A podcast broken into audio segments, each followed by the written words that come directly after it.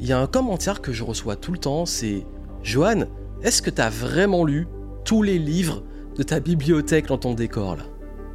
Ben ma réponse est non. Bah quoi?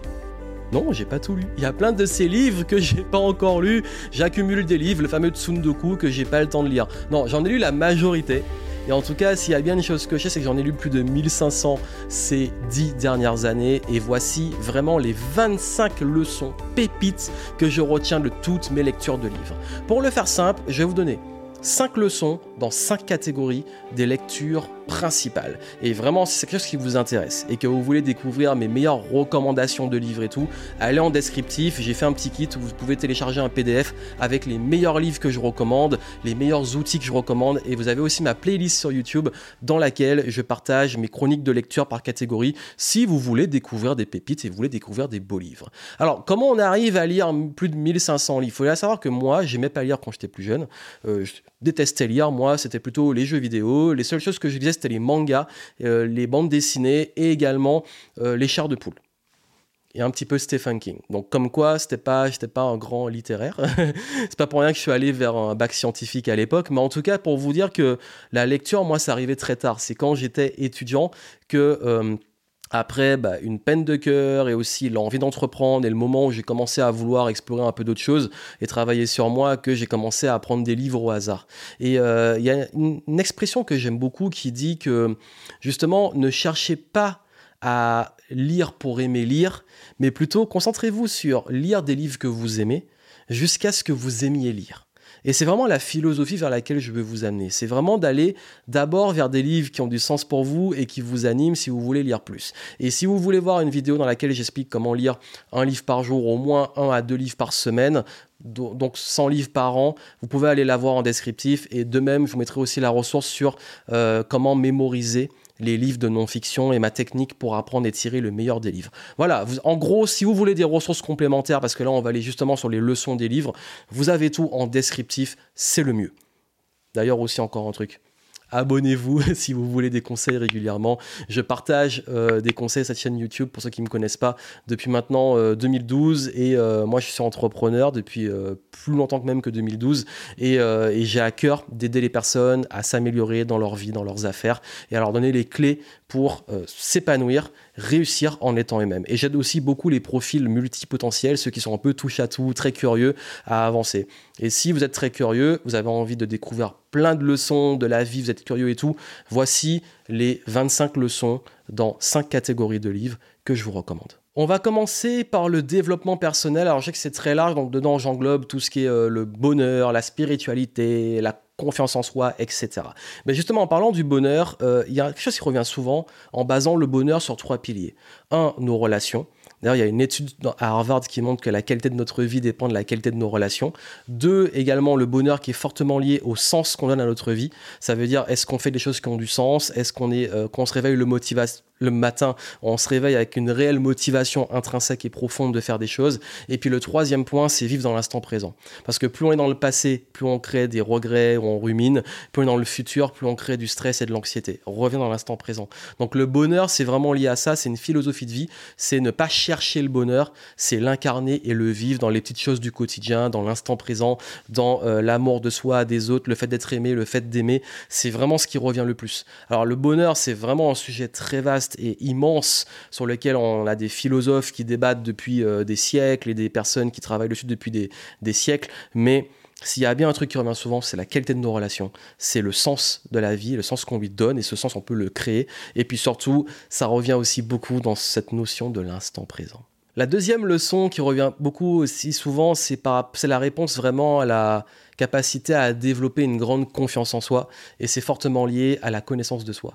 Ça veut dire apprendre à se connaître, connaître ses limites, connaître ses ambitions, se connaître au fond de soi, qu'est-ce qui nous anime, qu'est-ce qui nous motive, qu'est-ce qui nous met en joie, qu'est-ce qui nous donne de l'énergie, qu'est-ce qui nous prend de l'énergie. Et c'est vrai qu'on est dans un monde, on est très influencé par l'extérieur. On se compare aux autres, on veut réussir avec les modèles qu'on voit sur les réseaux sociaux, et on oublie de se concentrer sur soi et de ce qu'on veut vraiment et ce qu'est-ce qu'on veut créer et de suivre sa propre voie. Donc ça, c'est extrêmement important d'apprendre à se connaître et c'est le travail de toute une vie. Troisième leçon, et je l'adore, parce que moi, euh, autant je suis quelqu'un de très discipliné et très productif, mais c'est justement parce que je cultive la loi du moindre effort. La loi du moindre effort, c'est pas ne rien faire, c'est focaliser ses efforts sur les bons leviers, utiliser ses avantages injustes, c'est réussir aussi à cultiver ses forces, à focaliser sur ses forces plus que ses faiblesses. C'est aussi savoir euh, connaître ses limites et focaliser justement sa zone de génie et déléguer le reste et s'entourer des bonnes personnes. C'est vraiment ça la loi du moindre effort. C'est aussi ne pas être dans une vie de résistance, ne pas être dans une vie où on cherche toujours à tout contrôler. L'effort mis sur ce qu'on contrôle, le lâcher prise sur ce qu'on ne contrôle pas. Et d'ailleurs, c'est la leçon suivante, la plus courante dans le développement personnel, c'est le lâcher prise. Apprendre à lâcher prise. Et beaucoup de gens pensent que le lâcher prise, c'est je ne fais rien, je laisse tomber, je laisse ça à l'univers. C'est pas ça. Oui, tu peux laisser à l'univers, mais il faut que tu agisses. Il faut que tu mettes en place des actions. C'est lâcher prise sur ce qui ne compte pas. D'ailleurs, dans l'excellent livre euh, The, Subtle Heart of Don't Give a Fuck, euh, qui est traduit en français dans, je crois, L'art subtil de s'en foutre, euh, Mark Manson explique que l'art de s'en foutre, c'est pas s'en foutre de tout. C'est s'en foutre de ce qui n'est pas important pour nous et ce qui ne compte pas et ce qu'on contrôle pas. Donc c'est vraiment ça la subtilité, l'art subtil justement, d'où le titre. Mais dans beaucoup de philosophies, euh, de spiritualité, de choses comme ça, même la réponse à tout ce qui est anxiété, tout ça revient beaucoup. Le détachement, le lâcher prise, ça c'est vraiment important. Et le dernier point qui est un grand classique, c'est euh, bah, vous changez vos pensées, vous changez votre vie. Le changer de perspective. Ne plus voir. En fait, on voit le monde à travers nos lunettes, nos perceptions, nos biais. Donc, si vous voulez vraiment changer de vie, ça commence par changer votre façon de penser. C'est le plus gros travail que j'ai fait sur moi ces dernières années. C'est vraiment ma façon de penser, même dans le business encore aujourd'hui. Euh, comment je pense, comment je réfléchis, comment je prends les décisions, euh, ma perception de moi-même, ma perception du monde, ma perception des situations. Euh, est-ce qu'on n'est pas dans un truc manichéen ou le bien, le mal, ou c'est bon, c'est mauvais, c'est beaucoup plus subtil. On est plus dans du constructif. C'est pas la pensée positive, c'est la pensée constructive. C'est quel que soit ce qui se passe, ce qui arrive, comment je le rends constructif. Donc ça, c'est aussi une philosophie de vie qui est extrêmement importante. C'est un sujet qui est tellement vaste qu'il serait difficile de vous donner vraiment bah, tout, mais je crois que c'est vraiment les cinq concepts et principes qui reviennent le plus, donc ceux à cultiver le plus. Et je vous invite vraiment à aller voir les listes que je vous recommande. Deuxième catégorie, on va parler business, entrepreneuriat, qui est un gros sujet vu que je suis dedans et que je m'adresse beaucoup à des entrepreneurs ou des gens qui veulent le devenir. Et dans les livres business que j'ai commencé à lire euh, au début de ma vingtaine, parce que je voulais devenir entrepreneur, voici les concepts qui ont vraiment fait la différence et qui reviennent le plus et qui sont les plus importants. Le premier, c'est le concept de résoudre un problème. Si vous voulez réussir dans les affaires, le but n'est pas de passer votre temps euh, juste à chercher une idée de business. Cherchez un problème à résoudre. Et plus ce problème est fort, plus il est reconnu, plus il est douloureux, plus il est urgent à résoudre, et plus les gens sont prêts à payer pour le résoudre, plus vous avez une opportunité forte de business. Ne cherchez pas une idée de business, cherchez un problème à résoudre. Si vous trouvez un problème et que vous êtes le meilleur pour le résoudre sur votre marché, c'est là que vous avez un business viable. Et bien entendu, il faut que les gens soient prêts à payer pour résoudre ce problème. Donc, qu'ils soient conscients du problème et qu'ils soient prêts à prier. Ça, c'est extrêmement important. Deuxième point, créer vraiment une marque et avoir un branding qui soit fort par rapport à votre réputation. Plus vous avez un branding fort, plus vous rayonnez, plus les gens reconnaissent votre nom, personal branding, ça peut être vous en tant que personne, individu, expert, ou la marque que vous avez créée, plus elle rayonne, plus elle est forte, plus la vente est facile, plus les gens s'identifient à, ça. Donc c'est tout, tout ce qui est lié à l'histoire, à l'énergie, les valeurs. Le branding, c'est pas juste un logo ou un site, hein, des couleurs, c'est tout c'est vos valeurs, votre histoire, c'est la relation avec vos clients, c'est comment ils vous perçoivent, c'est ce qu'on dit de vous, c'est votre réputation. Tout ça, ça va jouer. Et si vous créez un branding fort et vous focalisez sur ce branding plutôt que des gros coups marketing, c'est là que vous créez un business qui dure. Et d'ailleurs, ça amène au point suivant qui revient beaucoup, c'est que si vous voulez réussir dans les affaires, focalisez en priorité sur vos clients et non pas juste sur faire du business et faire du chiffre. Je sais que on, pense souvent KPIs, des indicateurs clés de performance. Mais le meilleur indicateur, c'est que les gens vous fassent confiance. C'est la confiance. Si vous gagnez la confiance, vous gagnez le game du business. Donc focalisez sur le service client, la relation avec vos clients, écoutez vos clients. Vos clients sont vos meilleurs ambassadeurs pour parler de vous, pour communiquer sur vous, mais ce sont aussi ceux qui vous font vivre. Donc si vous voulez réussir en business, focalisez en priorité sur vos, clients. Et d'ailleurs, il y a une règle qui est c'est mettre plus d'énergie à garder vos clients qu'à aller en chercher des nouveaux. Ça aussi, c'est une grosse erreur que font beaucoup d'entrepreneurs, c'est qu'ils passent leur temps à mettre des efforts marketing en traction, en acquisition, au lieu de aussi mettre autant, voire plus d'efforts pour garder les gens et les fidéliser. Donc n'oubliez pas ça, vos clients, c'est vraiment le plus important dans votre business.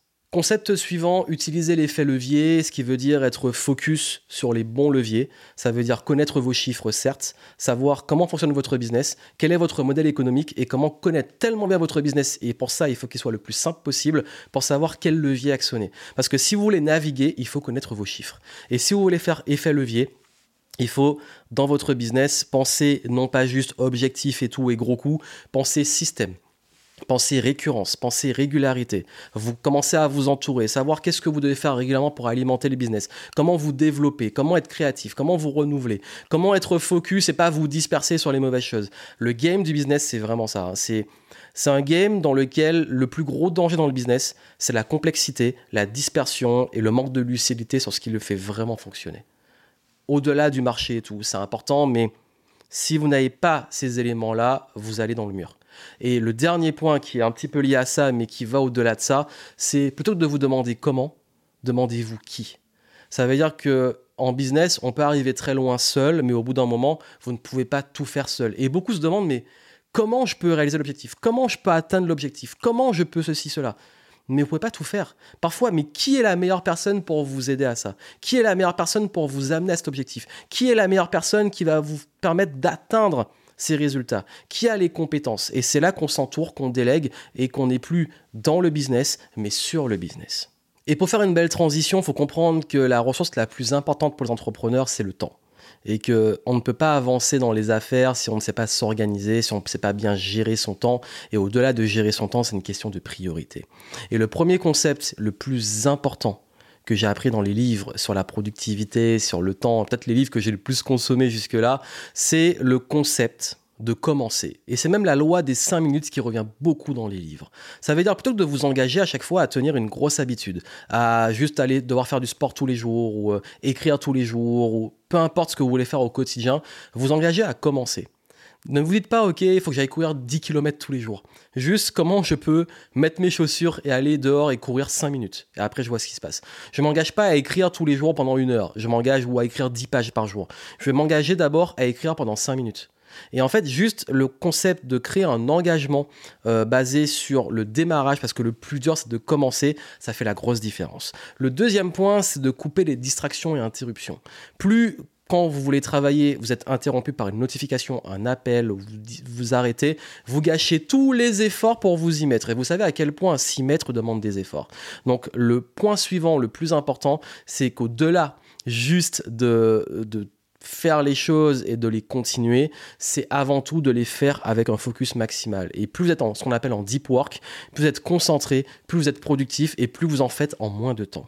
Le concept suivant, c'est euh, ce qu'on appelle euh, batching time, time batching, je sais pas trop. En gros, en anglais, c'est de condenser par catégorie de tâches et de, de contexte. Par exemple, vous devez euh, écrire ben, passez pas votre temps à écrire, ensuite faire un tournage, ensuite à faire un rendez-vous et recommencer à écrire. Tout ce que vous devez écrire, vous l'enchaînez. Par exemple, moi aussi, quand je fais des tournages ou des vidéos, je vais enregistrer plusieurs contenus. Quand je vais être en mode écriture, je vais enchaîner tout ce que j'ai à écrire. Si je suis en mode meeting, je vais caler tous mes meetings au même moment. Si je dois faire des choses à l'extérieur, je vais caler des rendez-vous et profiter au maximum de mon trajet pour faire ce que j'ai à faire en voiture à l'extérieur. C'est rassembler les tâches similaires et les contextes similaires ou les lieux similaires pour les faire au même moment et utiliser le flow c'est encore le même état d'esprit. C'est dur de s'y mettre. Donc quand on y est, autant garder le flow pour continuer. Troisième point, et je l'ai un peu dit, c'est le concept des priorités. Mais au-delà de ça, c'est the one thing et l'essentialisme. Et l'essentiel, c'est de simplifier les choses. Quand vous voulez faire trop de choses, euh, c'est un peu compliqué. D'ailleurs, ça que je parle même plus de multitasking, mais plutôt de flow tasking. C'est de pas chercher à faire plein de choses en même temps, mais de les faire avec le flow et de, segmenter. Et si on fait le time batching, justement, on peut avoir euh, différentes tâches et différents projets, mais on les fait avec focus. Et le The One Thing, c'est vraiment ça, c'est l'esprit de aujourd'hui, quelle est ma priorité numéro une Cette semaine, priorité numéro une. Ce mois-ci, ce trimestre, cette année, ma grosse priorité. Focaliser sur une chose à la fois, c'est extrêmement important. Et enfin, et ça, ça va tuer tous les mythes sur la motivation, c'est que la discipline bat la motivation. La discipline bat la motivation. Ça veut dire que si on attend d'être motivé pour faire les choses, on ne fait rien. Si vous voulez avancer dans la vie, n'attendez pas d'être motivé. Vous aurez des jours où vous serez motivé, des jours où vous serez motivé, des jours où vous avez plein d'énergie, des jours où pas d'énergie, des jours au top, des jours moins au top, des jours où malgré vous êtes compétent, bah, euh, vous serez au top de vos compétences et des jours où vous serez un petit peu euh, à côté de la plaque. C'est ok, mais on s'en fout. Le but c'est de faire tous les jours et de progresser tous les jours. Je me laisse pas les, En fait, je me laisse pas le choix et à prendre des décisions de faire ou pas faire selon ma motivation. C'est juste je fais. Tous les jours je dois écrire, j'écris. Si un jour j'écris 10 pages, tant mieux. Si j'écris une page, j'ai écrit, je m'en fous. Je vais faire du sport, j'ai performé, tant mieux. J'ai pas performé, j'ai fait mon sport. En fait, la discipline, c'est ça. La discipline, c'est je fais, je fais, je fais. Et la motivation, elle ne vient pas en l'attendant, elle vient dans l'action.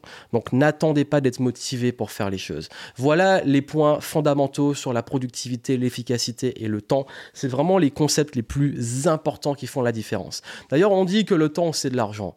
Transition, quels sont les meilleurs conseils que j'ai appris dans les livres sur l'argent, l'intelligence financière, etc.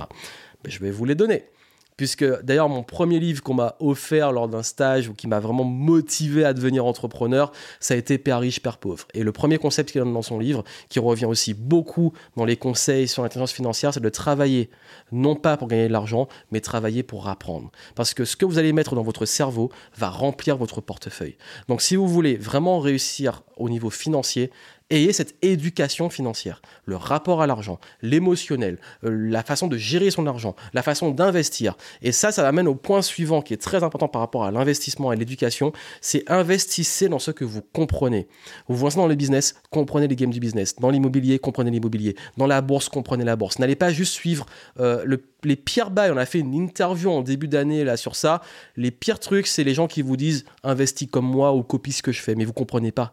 Vous êtes dépendant des autres. Non, apprenez à comprendre selon quoi vous investissez. Et un de mes mentors m'a dit, Johan, vraiment, dans quoi tu veux devenir libre euh, financièrement?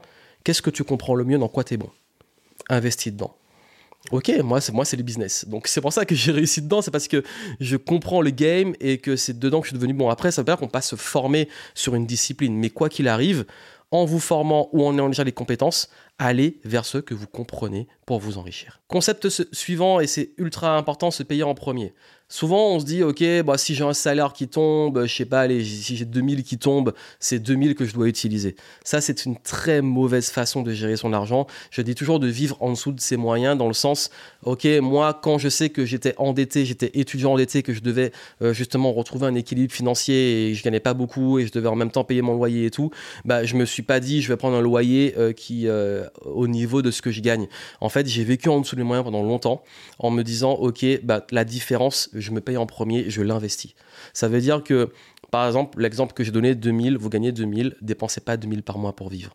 Vivez avec peut-être 1500, 1600, 1700, mais au moins gardez 10 à 20% que vous allez investir et payer ça en premier. Et ça, même psychologiquement, ça veut dire que dès le début du mois, on se paye et on vit avec ce qui reste. Et pas l'inverse de se dire je verrai à la fin du mois si j'investis. Ça, c'est un concept ultra important sur l'argent qui nous amène au pouvoir des intérêts composés. Ça, c'est une chose, l'effet boule de neige et tout en investissement. Et également de l'importance de la gratification, on va dire, différée. Nous sommes dans un monde où on a envie de gagner de l'argent tout de suite. Les gens veulent devenir riches maintenant, tout de suite. Ils veulent des résultats rapides, ils font des gros coups, etc.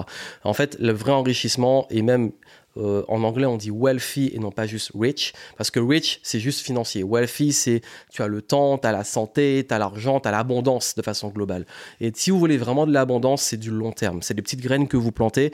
C'est votre réputation, c'est les investissements, c'est les actifs que vous créez. Dans le business, c'est tout ce que vous allez créer qui va faire effet boule de neige. Donc c'est important de toujours considérer que si vous voulez avoir une hygiène financière, on est sur du long terme. Parce que euh, le court terme, faire des gros coups et après ne plus rien avoir, ou espérer sur des coups de chance, ou euh, suivre des modes, etc., c'est pas viable sur le long terme. Donc, et d'ailleurs, souvent, les trucs, gagner de l'argent rapidement, ça peut être des coups de chance, ça arrive, ou ça peut être des bons coups, ok, mais euh, le but, c'est la longévité, c'est de continuer. Donc, même si vous gagnez beaucoup d'argent d'un coup, il faut savoir aussi l'investir et savoir le répéter, en faire de bébé et faire l'argent travailler pour vous. Et d'ailleurs, le dernier concept, c'est ne pas travailler pour l'argent et faire l'argent travailler pour soi. D'où l'intérêt de l'investissement. Et c'est ce qui m'a amené, moi aussi, à arrêter de vendre mon temps, à avoir plus de système, à penser système et pas juste objectif, à générer des revenus passifs. J'avais fait un contenu où je parlais des revenus passifs, justement, et à, créer aussi un modèle qui me permet d'avoir le temps. Parce qu'encore une fois, ok, c'est bien beau de s'enrichir, mais euh, c'est pas au sacrifice de sa vie. C'est dommage, parce que au final, tout ce qu'on veut, c'est être libre, c'est profiter de son temps.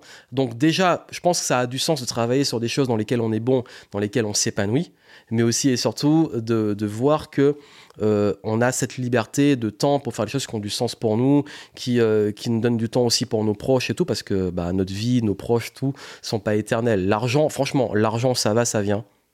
Le temps, lui, il part. Donc, n'oubliez pas que l'argent doit servir votre liberté, doit servir aussi votre liberté de temps et euh, pas juste être une finalité. Et enfin, on va finir sur les livres, sur euh, l'influence, sur euh, bah, l'art de communiquer, sur les relations. Et en tant qu'introverti, ancien timide, c'est le point aussi où je me suis beaucoup formé à l'époque. J'ai même un blog qui existe encore aujourd'hui, qui est pro-influence.com, sur lequel, bah, en apprenant justement à communiquer et tout, c'est vraiment le point sur lequel j'ai vraiment beaucoup le plus bossé parce que j'en avais le plus besoin, étant un petit peu socialement inapte parfois.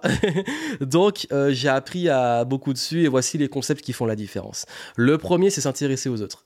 D'ailleurs, dans Comment se faire des amis, qui est l'un des meilleurs livres sur l'influence, euh, on enseigne que il faut plus chercher à être intéressé qu'à être intéressant.